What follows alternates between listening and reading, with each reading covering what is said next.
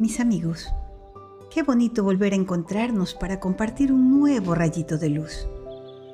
En esta época del año estamos entrando en un tiempo muy especial. Se lo conoce como Adviento. Mm, esta palabra extraña, Adviento, significa tiempo de espera, tiempo de preparación. Pero ¿preparación para qué? Para la llegada de Jesús como el Salvador del mundo, el Salvador de los hombres. Y ustedes me pueden preguntar, ¿y de qué tenía que venir a salvarnos Jesús?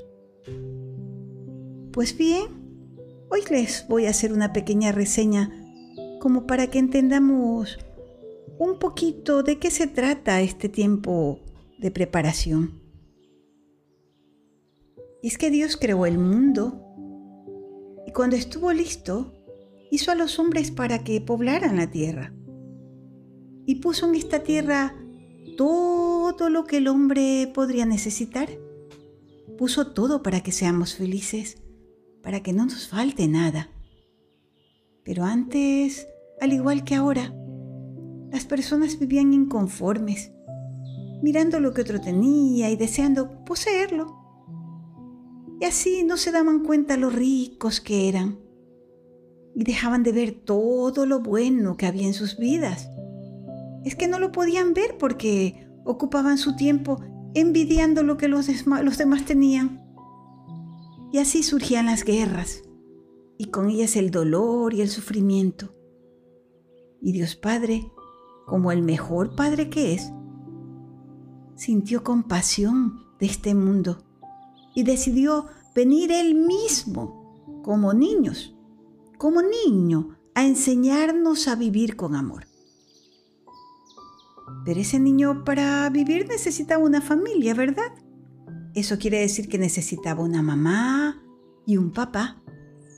Y entonces eligió como mamá a la joven más buena y bella, a María.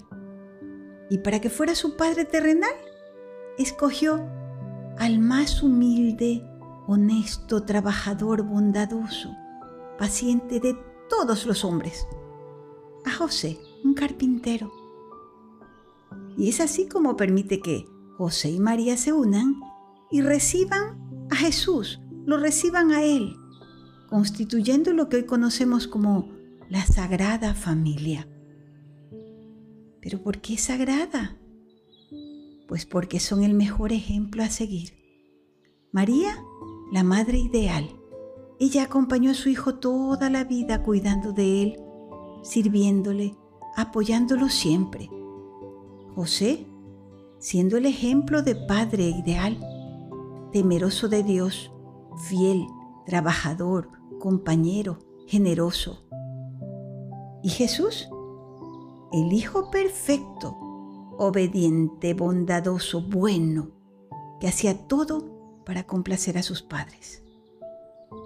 Bueno, este es el mejor ejemplo a seguir para todas las familias de todos los tiempos. Y es lo que recordamos en cada Navidad. La venida de Dios al mundo como Jesús. Él vino a enseñarnos con su ejemplo la manera perfecta de vivir para ser felices.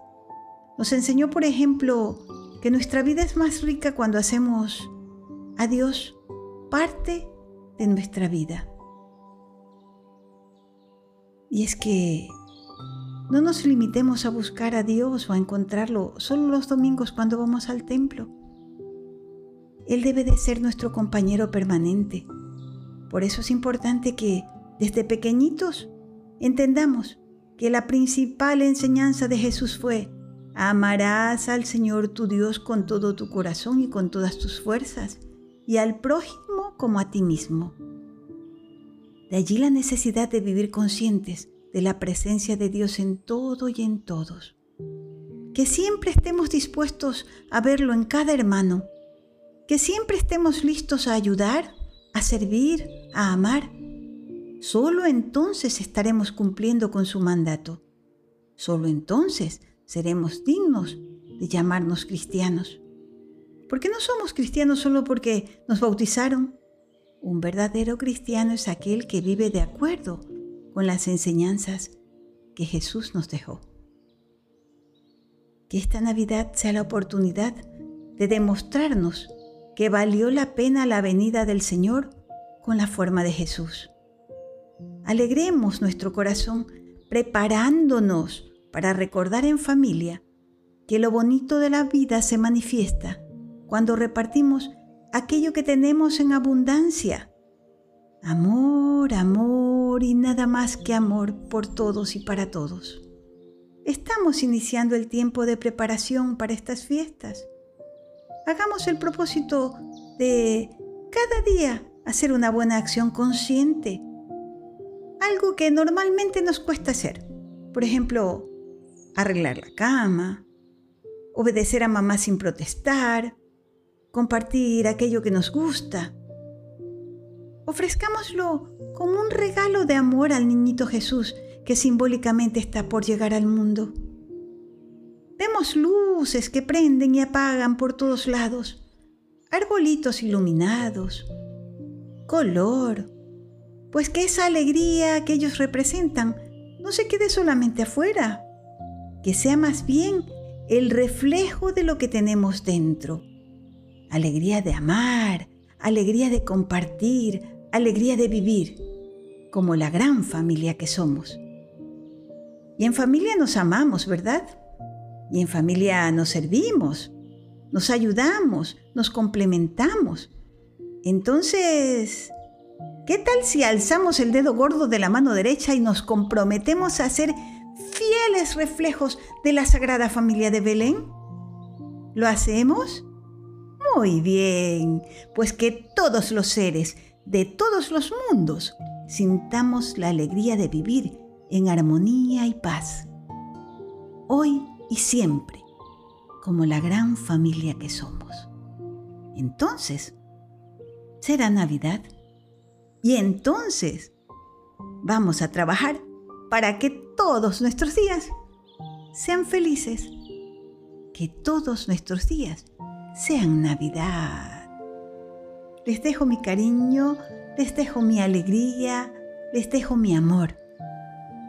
Y me comprometo a volver a encontrarme con ustedes mañana con un nuevo rayito de luz. Aquí, claro, si Dios lo permite, si Dios quiere. Hasta mañana, mis amigos. Feliz Navidad desde ahora.